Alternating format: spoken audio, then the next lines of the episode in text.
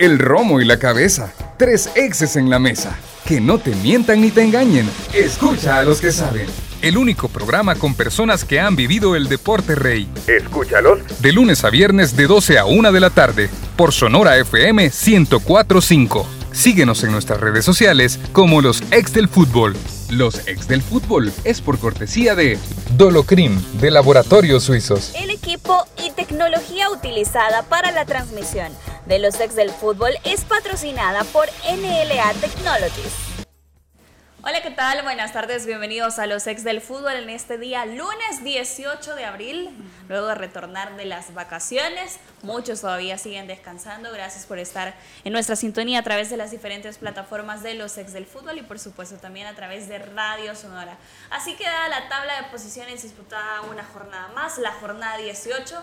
Vaya el tema del descenso, que nosotros dijimos, Qué bonito fuera que se pusieran de esta forma y así es, Limeño y Santa Tecla a seis puntos del descenso en este torneo clausura. Vamos a hablar, por supuesto, un poco acerca de la jornada también 17, un breve resumen y, por supuesto, también lo que pasó el fin de semana, los resultados que nos han dejado. Profe Emiliano, ¿cómo está? ¿Qué tal, Diana? Buenas tardes, buenas tardes, profe, amigos. Eh, la verdad que se puso lindo. Eh, obviamente la gente de Santa Tecla no está para nada de acuerdo con nosotros, pero, pero es bueno tener algo con, por, qué jugar, ¿no? Algo más que lo que está pasando arriba. Que por cierto, el, el, partido entre los punteros del campeonato dejó mucho que desear, pero creo que hoy por hoy pasa todo por lo que está o lo, por lo que puede suceder abajo. Profe Elmer, ¿cómo está? Hola, ¿cómo estás Diana? Emiliano, a todos los radioescuchas a través de Radio Sonora y las plataformas digitales.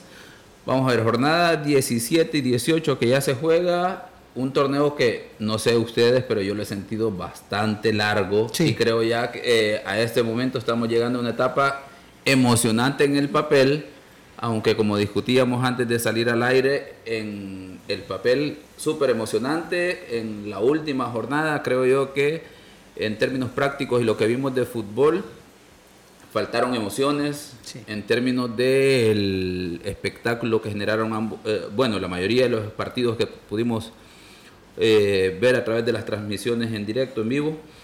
Y eso, ¿verdad? Eh, muchos incidentes en la jornada 17 que han tenido impacto en términos disciplinarios. El arbitraje creo yo que lo veo que ha tenido menos incidencia, pero es porque el ritmo de los partidos, así como lo señalo en, la jornada 18, ha bajado, no hay mucha intensidad. Lo que a mí me queda de planteamiento es que nuestros árbitros no están preparados para eh, dirigir partidos con un ritmo de juego de intensidad media a alta, por lo demostrado en la, en la, jornada, en la primera vuelta y parte de la segunda vuelta. Ahora que ya los equipos están tomando más precauciones, los partidos se vuelven más pausados, a un ritmo más lento, les dan la oportunidad de controlar más los partidos, de tomar menos decisiones y por lo tanto acertar un poquito más, ¿verdad? Pero siempre han habido situaciones que, a pesar de eso que señalo, por ejemplo en la jornada 17, algo que prevaleció, si ustedes tuvieron la percepción en general, es que increíble que los equipos que, que cometen falta son los que se ven beneficiados eh, por el hecho de que los árbitros no ayudan a que los juegos se, se agilicen, como por ejemplo en el Alianza Santa Tecla en la jornada 17 y en el Águila Metapan, si recuerdan, los árbitros tratando de detener al jugador que quiere reanudar rápido las acciones de juego. Entonces uno dice, bueno, ¿y a, a favor de quién están? Y aquí sí, porque la regla te dice, tenés que ayudar al equipo que quiere jugar más rápido, porque al tratar de detener, de matarle el ritmo de juego, que jueguen rápido, está favoreciendo al bando infractor. Entonces, esa es una de las tareas pendientes en la jornada 17 en términos generales de arbitraje. En la jornada 18, como lo decía, creo que fue relativamente más tranquilo, menos incidencias en, en la labor arbitral eh, en relación a las decisiones de los juegos pero sí, por ejemplo, en el Platense Alianza adelantando, así como lo recordarán también en el Firpo Alianza, la jornada 17, aquel penal que no se le sancionó a Rodolfo Zelaya, aquel, aquella acción que llega sobre la espalda del defensor de Firpo, eh, me parece que es Vigil sobre la espalda de Celaya y termina dejando seguir la jugada del árbitro de turno. En el Platense Alianza, al minuto 80 89 en curso, eh, eh, no le sancionan una, una falta por, que debió haber sido penal a favor de Platense y hubiese significado el empate de ese partido. Falta que hace el jugador número 15 de Alianza. Y pues obviamente esas situaciones sí tienen incidencia en el juego. Claro, ya no son tan escandalosas como lo hemos visto en la jornada, en la primera vuelta y parte del inicio de la segunda vuelta. Y creo yo que sí, ya les está ayudando el tema de tener intercomunicadores a los árbitros, ¿verdad? Como que ya les logró dar una estabilidad, los ritmos de juego han bajado y como que, vamos a ver, como que los árbitros emocionalmente quizás, o al menos mentalmente ya se ubicaron un poco y se les está facilitando. Y yo me voy a adelantar, como me gusta adelantarme en algunos aspectos. por esa falta de, saber manejar los juegos a intensidad media, media alta o alta, les va a pasar factura en los cuartos y semifinales. Porque van a volver nuevamente con equipos que ya los que salvaron clasificación, las posiciones, y ahora sí, vamos a otra etapa a pelear todo por el todo y habrá que ver si los árbitros están listos. Bueno, y como mencionaba el profe Elmer, el resumen de la jornada 17, eh, hubo situaciones de castigo muy fuertes para el cuadro de Once Deportivo, luego de esa victoria de 1 por 0 con el cuadro de Chalatenango, con tanto de Denis Pineda, una sanción para el cuadro de Once Deportivo, como lo comento, para Barreto y también para el profesor Polía da Silva, que son eh, sanciones estipuladas dentro de parte de, del profesor Iván Barton al momento de presentar el informe arbitral. Profe Elmer, se da una situación luego de eh, ciertas faltas que hubo dentro del partido, situaciones que se dieron, y al momento de trasladarse al camerino, como lo menciona precisamente el informe, hubo un conato de parte de los jugadores y el cuerpo técnico del cuadro de Once Deportivo sobre el asistente y también sobre el principal del partido, el profesor Iván Barton. Vamos a ver. Eh, aquí hay unas situaciones que hay que remarcar, ¿verdad? Cuando el partido termina caliente, en alguna medida el desarrollo del partido incide y, tiene que ver con el hecho de que no se actúa con firmeza, porque deja cierto espacio para esa protesta, para ese reclamo, porque eh, pues pensás que no va a ser tan firme luego el árbitro en tomar decisiones y pues en, cierta medida en la finalización del partido es parte de lo que sucede aquí y bueno, el resultado. Y vamos por parte en ese sentido, ahí tenemos el, los que están a través de YouTube pueden ver parte de la, del acta o la resolución del comité disciplinario en relación a esto, pero también antes de esto vamos a hablar de la conferencia de prensa que dio, me parece, el capitán de de, de Once Deportivo en relación a supuestos que el árbitro eh, profirió en contra de los extranjeros. Más allá de, si es cierto o no, yo creo que es importante, hasta el momento no sabemos que si el equipo ha interpuesto algún recurso. Sí, sí va a haber apelación. Eh, no, pero me refiero a un recurso en términos de, la, situación de juego. Ah, Antes de que lleguemos al tema de las sanciones, en el sentido de que yo siempre le he manifestado en muchos espacios que si hay una situación, por muy autoridad que sea el árbitro, que va más allá de las funciones, de la responsabilidad y de las facultades que tiene el árbitro, los equipos están obligados a interponer un recurso. Más allá, porque obviamente el tema de comprobar un tema de que si el árbitro profirió insultos o frases de discriminación, el tema de probarlo es muy difícil, pero el que el equipo eh, interponga un recurso habla de la seriedad con que el equipo se ha tomado esta situación y por lo menos ellos formalmente establecen un precedente. De lo contrario, queda en eso, ¿verdad? En dimes y diretes después de la conferencia de prensa y luego cuando uno ve la resolución, dice uno, ah, bueno, entonces estaban, como decimos en buen salvadoreño, adelantándose, ¿verdad? A la situación y desviando la atención. Y aquí no podemos aseverar si son ciertas las afirmaciones del capitán solo porque el capitán lo dice, porque en el caso del árbitro no tiene la oportunidad, ¿verdad?, de dar una réplica en ese sentido de manera pública, sí, a través de los diferentes medios o de su informe arbitral, pero luego cuando uno ve todas las sanciones como consecuencia del informe, le va encontrando sentido a todos estos aspectos. Y, insisto, desde el momento que Once Deportivo no interpone un recurso formal, me genera dudas si verdaderamente esas frases se dijeron o no. Pueden ser, ser ciertas, pero desde el momento que ellos no se toman la seriedad de darle curso a todo esto como corresponde, eh, pues obviamente ahora que vienen las sanciones, uno dice entonces era como se estaban adelantando a lo que posiblemente podía venir como consecuencia de los incidentes que se dieron ya en los camerinos. Más allá de lo que terminó en el terreno de juego, terminando el partido, luego se traslada a los camerinos y como consecuencia de esto hay sanciones que vamos a ver.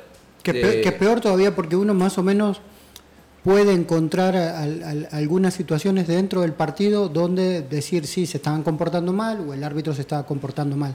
Pero ya detrás de las paredes, eh, la gente que, fue testigo fue realmente muy poca, sobre todo porque sabemos que el, vestidor de los, de los árbitros es el que mejor resguardado está en, en los campos de juego.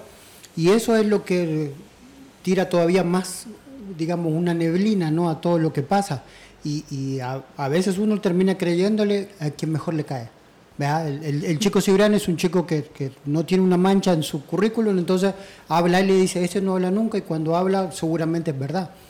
Pero también decimos que, bueno, que el árbitro es un árbitro internacional, serio, que, su profesionalismo y su carrera eh, han marcado siempre una, una ética. Entonces, eh, se, convierte eso ¿no? en, en una disputa que, que, termina poniéndonos en bandos a todos. Si, el arbitraje te cae mal, listo, el, arbitraje, el, árbitro actuó mal y seguramente mintió y seguramente modificó el, el acta arbitral. Entonces, eh, está, está bien complicado cómo va a seguir esto. Por eso la importancia de que el once deportivo en este caso, inmediatamente de la situación, hubiese interpuesto un recurso para darle el curso correcto a esta situación y la seriedad del caso antes de esperar cualquier otro informe, porque ellos están demostrando que están tomando las situaciones en serio y, que están respaldando en este caso al capitán, por ejemplo. Entonces, eso hubiese sido importante. Desconocemos si, si el Once Deportivo ha interpuesto algún recurso en relación a las situaciones iniciales que dio a conocer el capitán, luego un acta eh, del comité disciplinario que tiene muchas implicaciones, por ejemplo, una sanción de de 12 partidos de suspensión para que pueda dirigir el, entrenador del Once Deportivo, el Polillita Silva, implica que son situaciones que fueron de una connotación bastante grande en, la interna, ¿verdad? Pues obviamente en este caso prevalece el informe del árbitro. Eh, luego una suspensión de nueve partidos, me corrigen, para Barreto. ¿verdad? Entonces, Barreto. Que son los que, los que terminan pagando la factura bastante alta de estos incidentes y bueno, un once deportivo lastimosamente que venía por buen momento, estaba, había agarrado ritmo de juego, llevaba muy buenos resultados, iba sumando, de hecho ahí está en puesto de clasificación todavía. Y dentro de esto, ¿verdad? Dentro de las incidencias, ahí como nos compartía en producción, está el tema de que hubo empujones hasta para los asistentes del, mm. árbitro, ¿verdad? El partido ya en el camerino, según lo reportado. Entonces esto es lo que le da la incidencia de gravedad para estas sanciones. Que bueno, que nosotros nos tenemos que remitir a los hechos de lo que eh, han manifestado y lo que se ha dejado sentado ahí en, en las actas, más allá de que si nos consta o no esta situación. Bueno, otros resultados, Alianza empató 2 por 2 con el cuadro de Santa Tecla, con tantos de Ezequiel Rivas, Juan Carlos Portillo para Alianza, Roberto González y Craig Foster para el cuadro de Santa Tecla. FAS empató 1 por 1 con el cuadro de Municipal Limeño, con tantos de Rudy Clavel y Fernando Valladares. El cuadro Fogonero empató con Marte, tanto de Jocoro de Nelson Moreno y Tardelis Peña anotó para Atlético Marte. Platense cayó 2 por 1 con el cuadro de Firpo. Los tantos de Firpo de Omar Williams, Steven Vázquez y el eh, de Irving Herrera al 42 para el cuadro de Platense y Águila, que fue un resultado también que nos llamó la atención, cayó tres goles por uno en condición de local frente a Isidro Metapan, el tanto de Águila, Kevin Santamaría de penalti, Kevin Román, que ya lleva varias jornadas anotando eh, para el cuadro de Isidro Metapan y doblete de Luca Orozco, el defensor del cuadro Calero. ¿Cuál de estos resultados le sorprendió más? empezando por el de Águila, obviamente, ¿no? Eh, sí, porque en la cancha no se vio una diferencia. Uno, uno ve 3 a 1 y dice, Metapan jugó un partidazo y ahí la hizo poco. Y la verdad que es lo que usted dice, ¿no? Eh, Metapan pegó en el momento justo, encontró un águila que le, que le, costó reponerse de cada uno de los goles, pero siempre tuvo el control del juego en sí, ¿no? Como, como caracteriza a este águila de la Chochera Castillo, de, mucho eh, posesión de pelota, de, pasearla mucho, de tener paciencia, y encima se cruza en los momentos donde más apurado estaba Águila por tratar de, eh, acercarse en el marcador, se encuentra con un árbitro que no lo dejaba reanudar el juego, que, hacía cada situación muy larga, eh, terminaba durmiendo y obviamente de todo esto el beneficiado fue Metapan, que hizo un muy buen partido, hizo un muy buen partido. Eh, obviamente, claro que mereció ganar por, por todo lo que hizo dentro de la cancha, tácticamente otra vez, sobre todo su defensa hizo un gran trabajo. Eh, tienen como goleador a su central, eh, que, es un, que es algo muy raro, ¿no? Pero en general es eso, ¿no? pegó en los momentos justos, supo refugiarse bien, supo ser un equipo inteligente para cortar los circuitos de juego no solo tácticamente, sino que también con esas faltas sistemáticas que uno habla, ¿no? Y, como decimos, no, no es la culpa, pero si se encontró con un árbitro que aparte eh, sermoneó demasiado y, no lo dejó Águila nunca meterse en partido. Después para mí otro de los resultados que, fue muy... Eh, que, me, que me sorprendió mucho fue el 2 a 2 de Santa Tecla, que también hizo un muy buen partido pero eh, jugó en el mejor ecosistema que tiene Alianza, en el Cuscatlán, con su gente, eh, con un equipo que, seguimos viendo que está eh, cada vez más fresco a la hora de tener fútbol, pero sabíamos que Santa Tecla con la dinámica que tienen sus jóvenes le podía crear muchos problemas. Y fue así, ¿no? Rapidito, Alianza quiso hacer lo que siempre hace, irse encima, tratar de de, hacer la diferencia en el resultado y en una de estas jugadas eh, se escapa muy bien Walter Torres, gana línea de fondo y después cuando, cuando el Torito González está en el área es, es alguien que suele eh, resolver bien.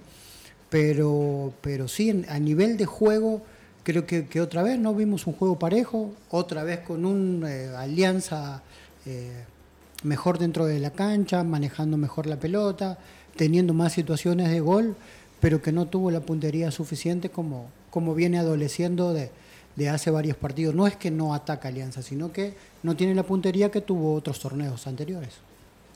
Eh, en mi caso creo yo que me sorprendió la victoria de Firpo frente a Platense en términos de resultado, porque es un Firpo que, vamos a ver, impredecible, diría yo.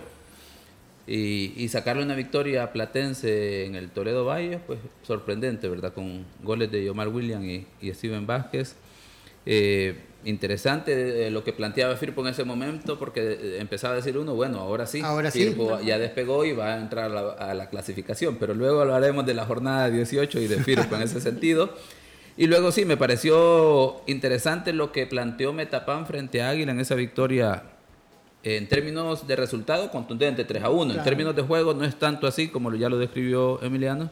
Me parece que y que me corrige Emiliano, yo creo que Metapan preparó mejor el partido que Águila. Creo que En términos de eh, la estrategia. Creo yo que Metapan supo cortar esa, e, esos circuitos asociativos que genera Águila y pegar cuando tenía que pegar. Fue pragmático.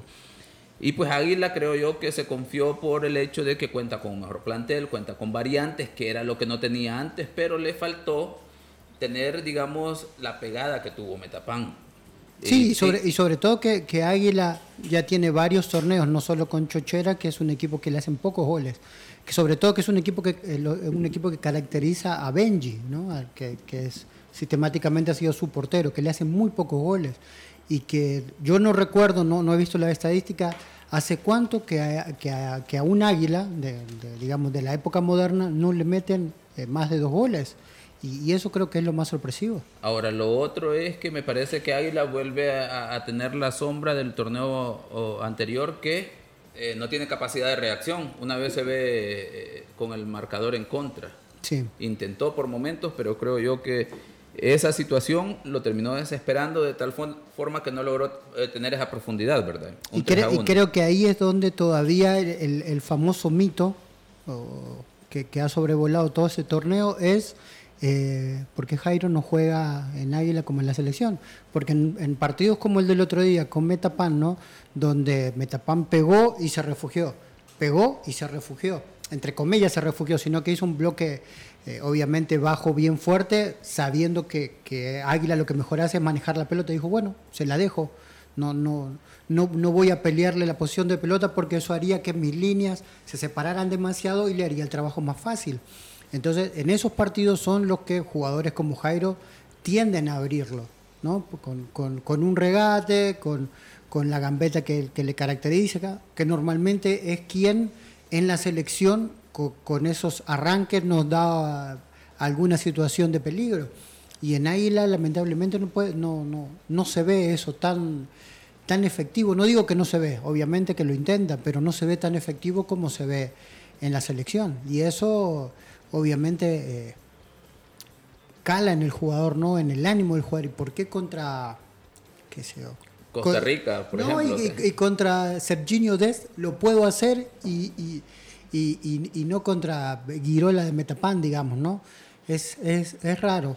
Pero también el, conocimiento que el jugador nacional tiene del, del propio jugador al que enfrenta es, es mucho mayor, obviamente, que el, que el que tienen los jugadores internacionales. Luego, si me permitís agregar en el tema de, del otro resultado que también que creo que en general sorprendió el Alianza Santa Tecla, eh, lo, que, lo que me queda a mí de ese partido es que, vamos a ver, Alianza, y luego creo yo que se complementa con lo que pasó en la jornada 18, es el equipo a vencer, se vuelve, a pesar de que Águila y, y Chalate están ahí en la punta, yo creo que Águila, el caso de Alianza volvió a mostrar la jerarquía, ahí ya va a paso lento, tranquilo. Está a un paso de lograr el, primer lugar cuando es un equipo que empezó ahí en la, al fondo de la tabla, que no terminaba de carburar.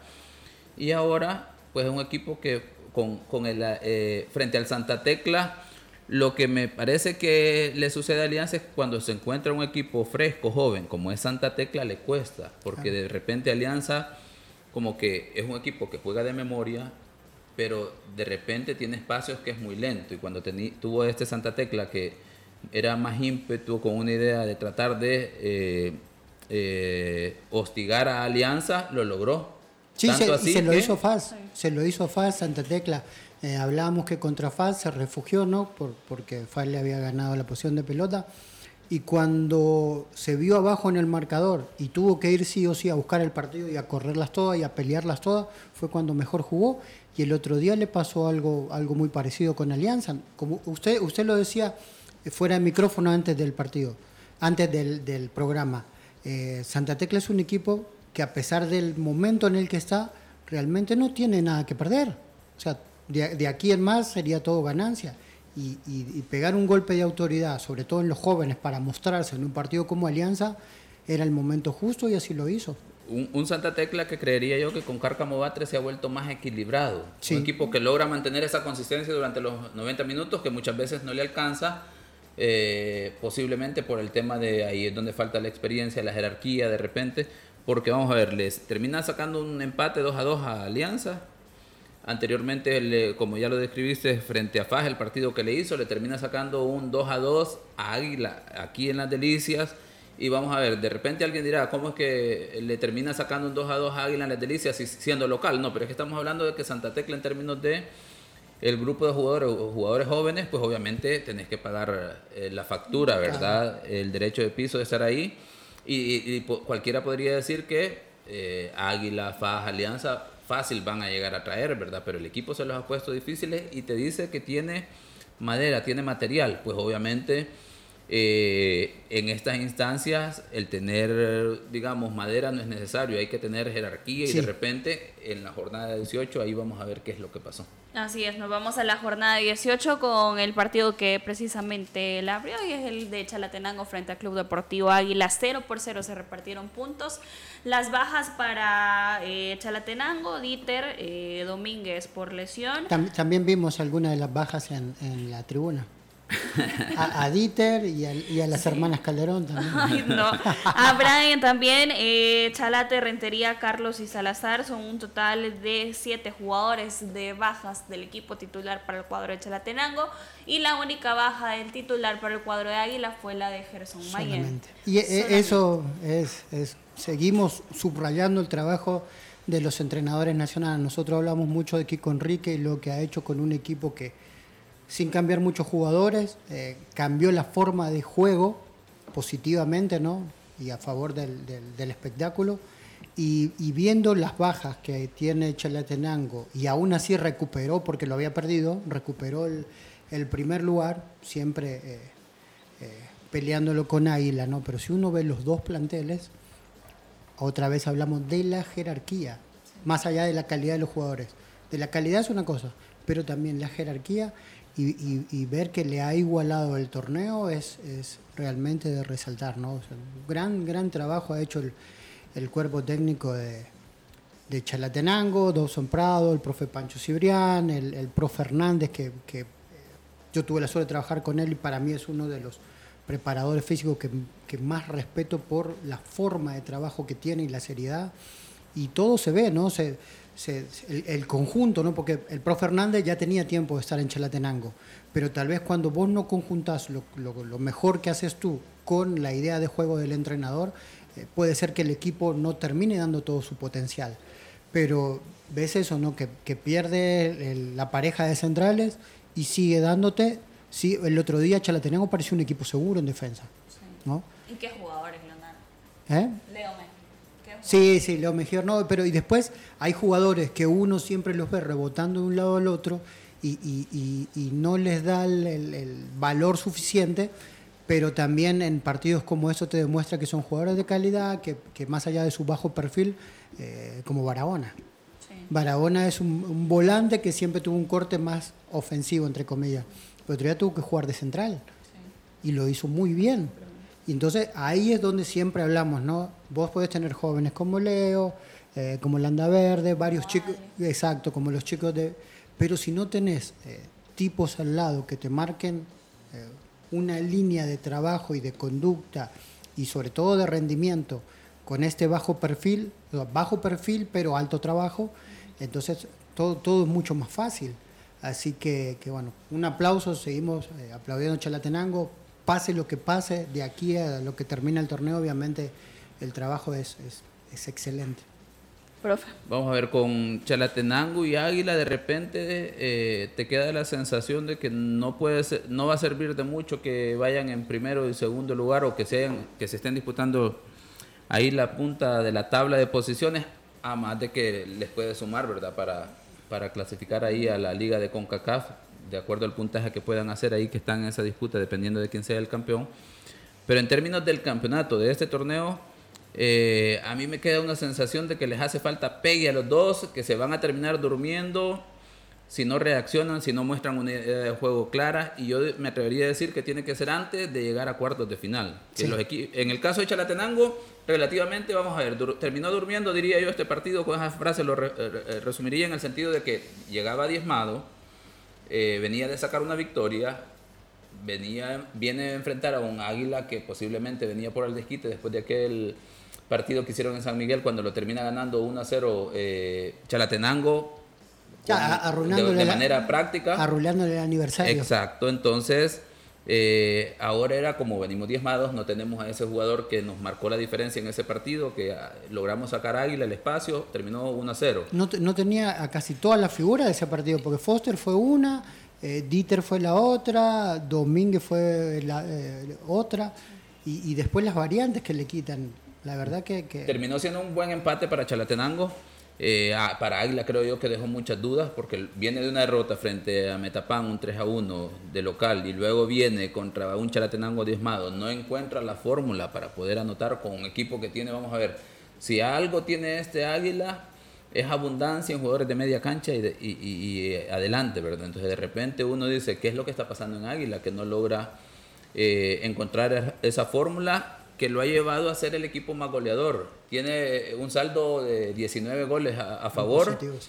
Pero vamos a ver, ya en esta etapa necesitas verlo, número uno, por temas de confianza, para que el aficionado se sienta que es un equipo que está aspirando a pelear ahí eh, hasta el último momento en la final de este torneo. Yo creo que todo el mundo, en términos de los aficionados aguiluchos, el productor, están viendo ahí a, a Club Deportivo Águila en la final, pero si lo ves en términos de los últimos dos partidos, te genera muchas dudas. ¿Para qué está este Águila?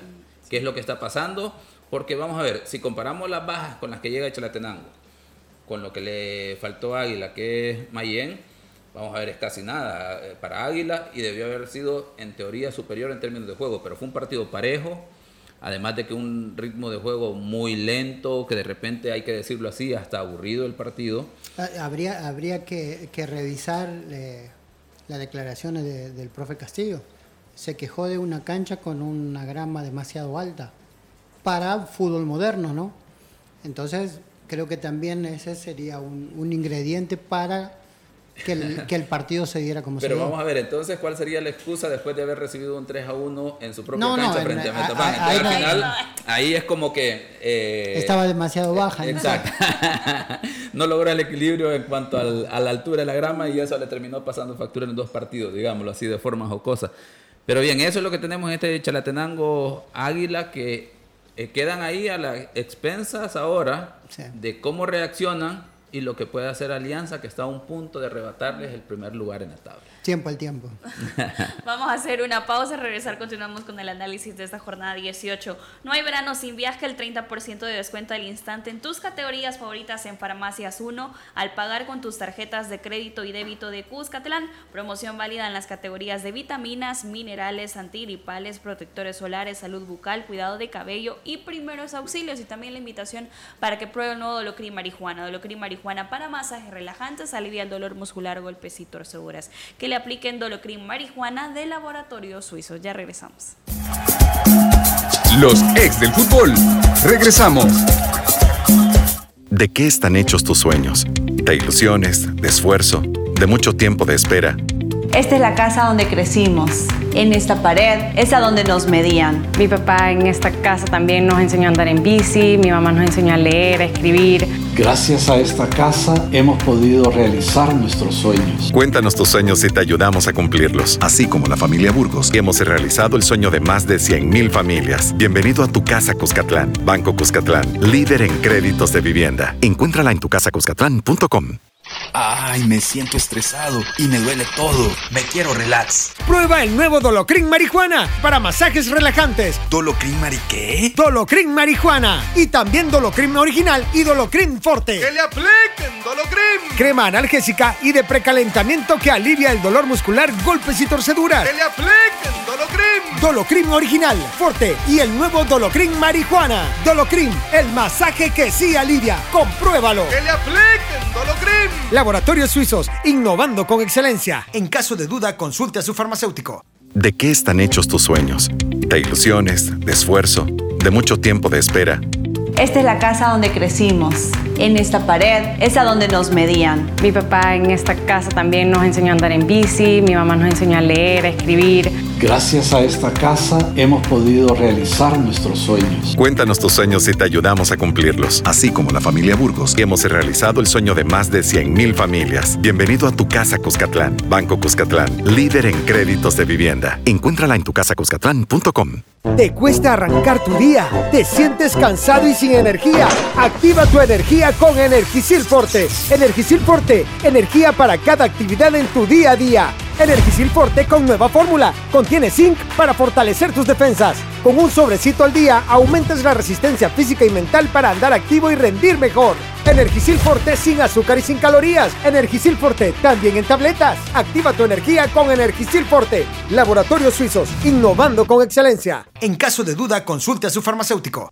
Cuéntanos tus sueños y te ayudamos a cumplirlos. Tenía dudas, pero me lancé. Lo busqué y ahí estaba. Era el apartamento de mis sueños. Me siento tan afortunada de haber encontrado un banco que al fin me apoyara para realizarme. Soy feliz en mi propio apartamento y hoy al fin me siento lista para afrontar al mundo y celebrar con mis amigos y familia. Así como el de Pau, hemos realizado el sueño de más de 100.000 familias. Bienvenido a tu casa Cuscatlán. Banco Cuscatlán, líder en créditos de vivienda. Encuéntrala en tucasacuscatlán.com. elcom Ay, me siento estresado y me duele todo. Me quiero relax. Prueba el nuevo Dolocrin Marihuana para masajes relajantes. ¿Dolocrin Mari qué? Dolocrin Marihuana. Y también Dolocrin Original y Dolocrin Forte. ¡Que le apliquen Dolocrin! Crema analgésica y de precalentamiento que alivia el dolor muscular, golpes y torceduras. ¡Que le apliquen Dolocrin! Dolocrin Original, Forte y el nuevo Dolocrin Marihuana. Dolocrin, el masaje que sí alivia. Compruébalo. ¡Que le apliquen Dolocrin! Laboratorios Suizos, innovando con excelencia. En caso de duda, consulte a su farmacéutico. Continuamos con los ex del fútbol. De los ex del fútbol y después de vacaciones te cuesta arrancar tu día, te sientes cansado y sin energía, activa tu energía con Energisil Forte ahora con zinc para fortalecer tus defensas. Con un sobrecito al día de Energisil Forte aumentas la resistencia física y mental para andar activo y rendir mejor. Energisil Forte no contiene azúcar. Activa tu energía con Energisil Forte calidad de laboratorios suizos. Y otro de los partidos es Metapan, que como dice el profe Elmer, va haciendo bien las cosas a paso seguro, asegurando una clasificación y dejando de lado los fantasmas del descenso. Tres goles por cero. Nuevamente anota Kevin Román, tanto no, eh, también de Gregory Díaz y Christian Hill para asestarle ese tres goles por cero al cuadro de Jocoro. Profe Emiliano, un resultado importante, un golpe de autoridad en casa y me recuerdo que jornadas anteriores mencionábamos, Metapan tiene que saber pelear en casa, como lo decía también el profe Omar en declaraciones, de que están dejando ir puntos importantes y ahora los aseguran de buena forma. Y sí, condice con, con, el, con el discurso que ellos tenían, ¿no? El, el, profe Omar una vez habló con nosotros y habló de eso, después eh, lo hizo Gregory Díaz y dijo casi las mismas palabras. Tal vez en ese momento ellos no tenían un presente tan tan tranquilo, ¿no? Porque con este triunfo también para mí eh, nunca, nunca estuvieron en peligro, pero se alejan completamente de, la cuestión del descenso. Eh, pero ellos sabían que, su pendiente era ganar en casa y ganar bien y ganar tranquilo y ganar los partidos que se deben ganar. El otro día la verdad que, sin, sin, apuro lo ganaron al partido, ¿no? Porque no es que fue agobiante la presión por ganar, ¿no? Tuvieron la paciencia suficiente, sabían que Jocoro es un equipo que maneja bien la pelota, que la cancha de Metapan se presta para jugar un buen fútbol y, fueron midiendo al equipo. Tanto así que en una de las salidas de, de, Metapan, de Jocoro, perdón, eh, hacen una buena presión alta, la roban y termina eh, y terminan definiendo, ¿no? Entonces creo que, que, por ahí pasa, ¿no? Creo que la lección de haber ganado o de haber tenido un triunfo como el que tuvieron con Águila en San Miguel, les dio eso, ¿no? Eh, les dio la, tranquilidad de, poder medir a los rivales, de no apresurarse, de, de no cometer errores no forzados contra equipos que te la hacen pagar caro. Y, creo que esa es la base de este Metapan, ¿no? Ha tenido paciencia, se ha refugiado bien cuando se tiene que refugiar y hoy ha ganado una puntería en, en jugadores que uno no lo esperaba que, bueno, que siempre son positivas para la interna del equipo. Así es, y también el retorno a las canchas de Marvin Márquez, que es una buena noticia también para el fútbol nacional. Y como dice el profe, ha encontrado Metapan en diferentes jugadores la oportunidad de generar las opciones de gol. Y uno de ellos también es Kevin Román, que se le ha dado la confianza eh, de parte del profesor Omar Mejía. Profe. Por el, eh, voy a empezar con Metapan por el final. ¿Y por qué por el final? Porque Metapan en la siguiente jornada enfrenta a FAS. Y qué mejor eh, motivación, sensaciones, claridad de objetivos de Metapan de llegar a enfrentar en este derby occidental a tu vecino, a uno de los archirrivales, después de haberle ganado a Águila de visita 3 a 1, llegar después, lograr lo que decía Emiliano, de ganar con tranquilidad ahora de local, un 3 a 0 frente a un Jocoro que, vamos a ver, es un equipo que le ha dado batalla a los tres grandes, en este caso a FAS, eh, Alianza y Águila, y termina un Metapan en cuarto lugar, 27 puntos, y con los resultados de los demás equipos, como lo es el, el limeño Santa Tecla, le da una tranquilidad de que ahora se puedan concentrar en decir, bueno, ya no estamos viendo si salvamos la categoría o no. Ahora vamos a ver si mantenemos la posición del cuarto lugar, incluso eh, tratar de aspirar a alcanzar el tercer lugar, que en este caso es Alianza, pero está ahí Metapan. Mantener el cuarto lugar creería yo que es su objetivo frente a Club Deportivo FAS, que bueno, vamos a ver cómo llega FAS a, a esta siguiente jornada, pero interesante lo de Metapan. Creo yo que a menos que lleguen demasiado relajados frente a, Club Deportivo FA, Y de repente no terminan de darle las cuentas en cuanto al cuarto lugar, porque vamos a ver, el tema de la, de la categoría, el descenso, creería yo con, este 3 por 0 frente a Jocoro, casi que la están salvando. Un, un punto, un, un, punto, digamos, es lo que le daría la tranquilidad. Y viendo el, el, próximo partido también del limeño, creo que no tendrían problemas, porque aún eh, sin ganar con, con FAS y, y, lo mismo limeño con Alianza, eh, ahí, ahí muere todo, entre comillas, ¿no? Pero lo que usted dice, ¿no? En, en Metapan...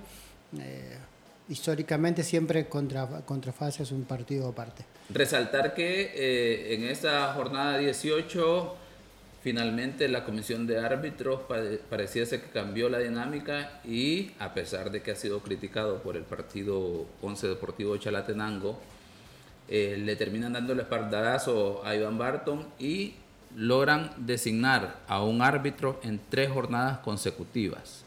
Esperemos que además del tema de que sea un apoyo en lo anímico, en lo moral, por el hecho después del partido 11 Deportivo Chalatenango, sea como consecuencia de una evaluación del tema de rendimientos. Claro. No más allá solo el apoyo en el sentido de decir estamos con vos, porque más allá de eso se deben de analizar los hechos de manera objetiva y pues obviamente eh, tomar esas decisiones, ¿verdad? Y creo yo que en este caso están aprovechando lo que ya generó Iván a nivel de imagen como árbitro internacional y esperemos que en lo que resta también, ¿verdad? Él devuelva esa categoría que tiene, ese rendimiento eh, al circuito de la primera división. No, y, fue un partido que sacó limpio, lo sacó limpio sin ningún problema, no hubo quejas de nada. Eh, mira que a veces cuando perdés con esta diferencia de 3 a 0, eh, podés poner 200 excusas para decir qué fue lo que tu equipo no hizo bien y, realmente Jocoro en ningún momento se quejó realmente del arbitraje, ¿no? Estuvieron con algunas situaciones de acuerdo o no, pero no, no, no hubo ningún párrafo como para poner en duda el rendimiento del árbitro. Y también otro de los partidos, FAS no pudo mantener el resultado que llevaba de 1 por 0 sobre Atlético Marte. El final Edgar Valladares empataba el 64. Brian Landaverde notaba el primero de penalti para el cuadro del Club Deportivo FAS. Uno por uno. Si usted tiene la oportunidad de vernos a través de la plataforma de YouTube, puede ver un poco también del resumen y de los goles de este partido. Mencionábamos las situaciones extradeportivas también que está viviendo Club Deportivo FAS. Eh, me comentaban de que ya se le solventó la situación de la deuda que llegaba casi a los dos meses, con un mes, todavía está un mes pendiente para los jugadores del Club Deportivo FAS. Y como dice el profe, se viene el derbi occidental en donde van a enfrentar en condición de local el cuadro de Isidro Metapán. Eh, los, los, siempre uno habla de las famosas rotaciones, ¿no? Eh, teniendo un campo tan bonito para, para, jugar y para desplegar tu fútbol, a mí me sorprendió de entrada, eh, sobre todo lo de Rodrigo Rivera en el centro de la cancha de, Club Deportivo Farno, porque es una cancha en, la que las características de Rodrigo le caen perfectas, le desahoga sobre todo juego a, a, Landa Verde, y el otro día... Eh, Clavito Portello creo que no, no, no, la calidad la tiene siempre, pero no tuvo el ritmo, se notó que no estaba en ritmo de juego. Y Erivan Flores es un jugador de, de, de corte defensivo totalmente, ¿no? Es, es, es, como un peaje, él tiene muy poca la, la pelota. ¿Habrá sido, profe, una cuestión más de resguardar las circunstancias defensivas, si lo queremos ver así? Creo, creo que pasó por ese lado, ¿no? Pero, eh, como dije, ¿no? Eh, Faz venía de un resultado que no fue para nada positivo de local contra el, contra el último y el candidato a descender, que, se lo termina empatando a lo último, un equipo que, que, no tiene la pegada que ha tenido anteriores torneos, que, que, le cuesta cerrar los partidos y sobre todo en defensa está co cometiendo errores bueno, o dando posibilidades que también antes no daba y que terminan traducidas en gol. Entonces, creo que en ese aspecto eh, tal vez tenía que haber puesto un, equipo con más fútbol, ¿no? O, por lo menos los que más se pudieron rendir en el torneo.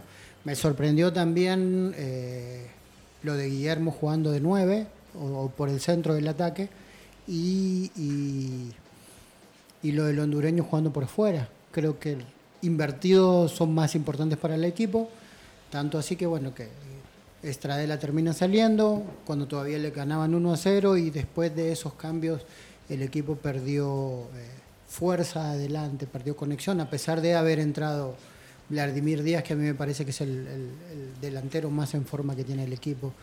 Eh, creo que, todo pasó por el, no por la falta de fútbol, porque tuvo fútbol fácil, sino que por el, digamos, los, los eh, en, en, qué eh, estado de la cancha tuvo esa parte de fútbol, ¿no? Al obligar al Anda Verde a venir a buscar la pelota detrás de la mitad de la cancha, al tener, dejarlo a él solo, no como digamos, el jugador que eh, termina enlazando la volantía con el ataque contra dos volantes netamente defensivos de, Marte, que aparte lo que hicieron fue corretearlo al anda verde para que él no pudiera conectar, entonces le, faltó desahogar, ¿no? Y ahí es donde digo que, que Portillo estuvo eh, muy parado en el centro de la cancha, repartiendo muy bien el balón, pero le faltó eh, saltar líneas, ¿no? Y Erivan, que es el equilibrio atrás yo sigo pensando que Chen no está recuperado físicamente,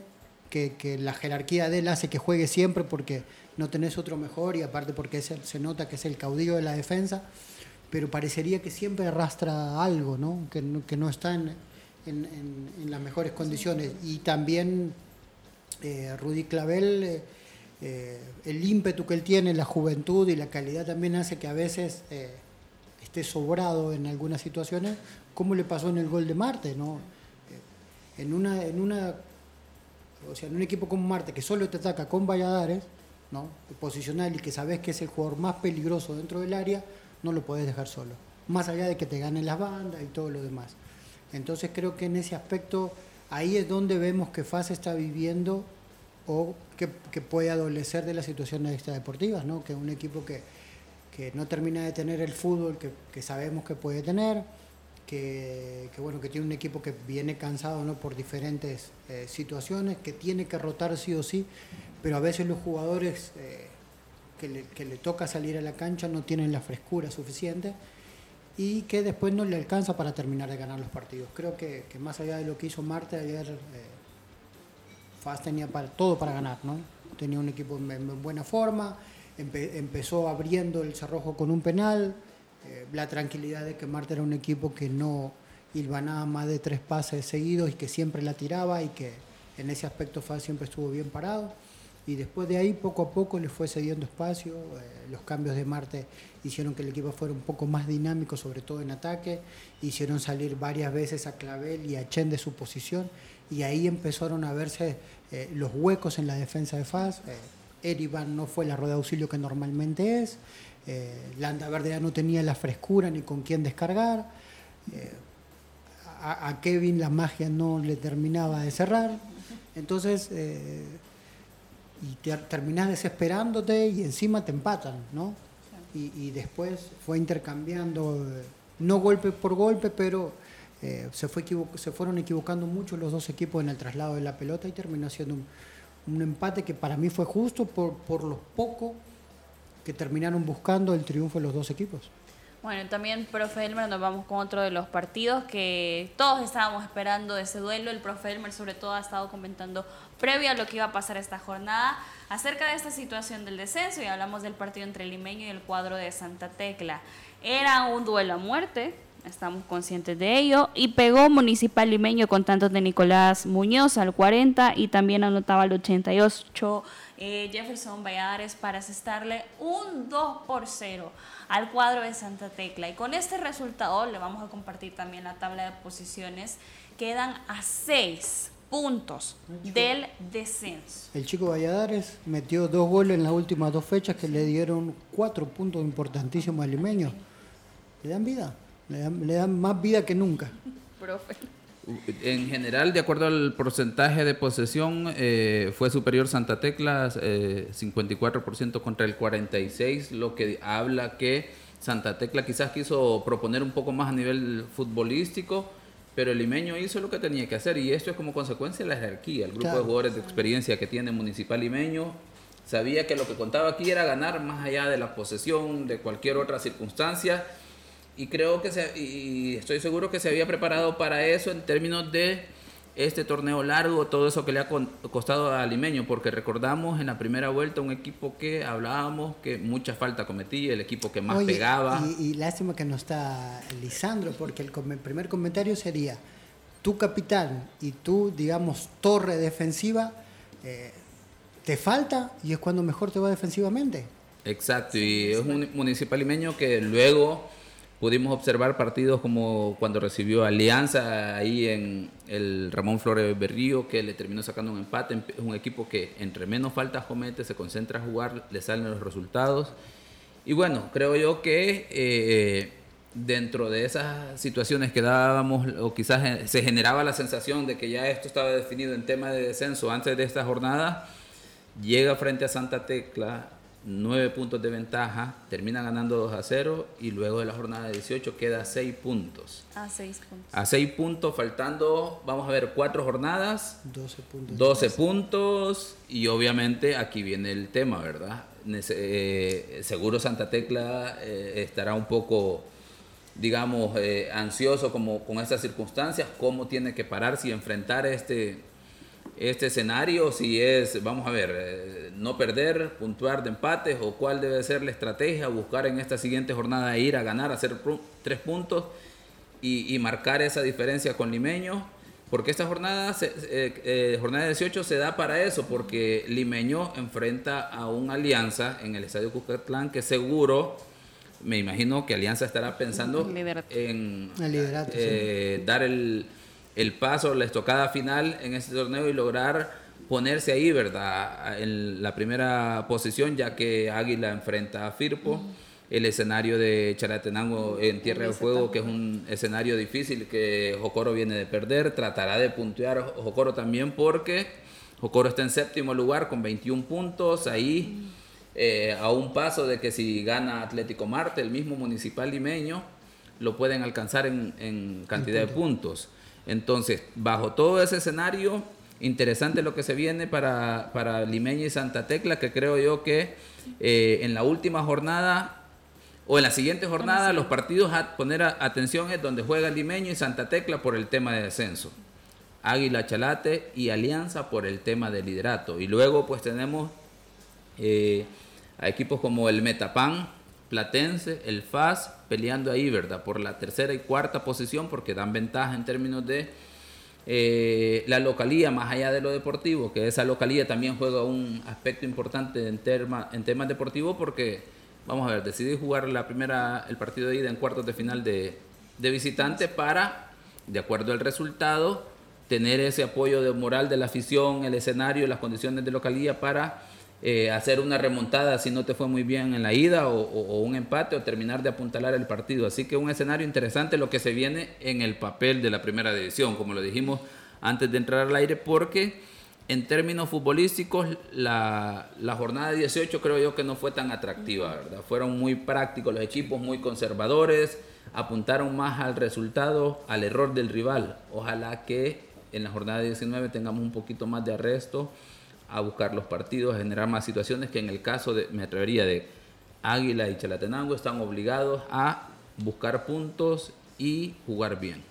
Y en el Toledo Valle, otro de los encuentros, Alianza visitaba al cuadro de Platense. Alianza se impuso 1 por 0 con tantos de Juan Carlos Portillo, que llega a una marca interesante. Eh, igual que el profesor Adonai Martínez como goleador, el segundo máximo goleador en torneos para el cuadro de Alianza. Interesante para el Sonsonate. No, interesante para, para Adonai, ¿no? que, lo, que lo vive en carne propia, que lo, que lo fueron demacando jugadores que tiene que ver todos los días y que los tiene que dirigir, ¿no? Primero fue Fito y ahora es eh, eh, a Cabrita Portillo, ¿no?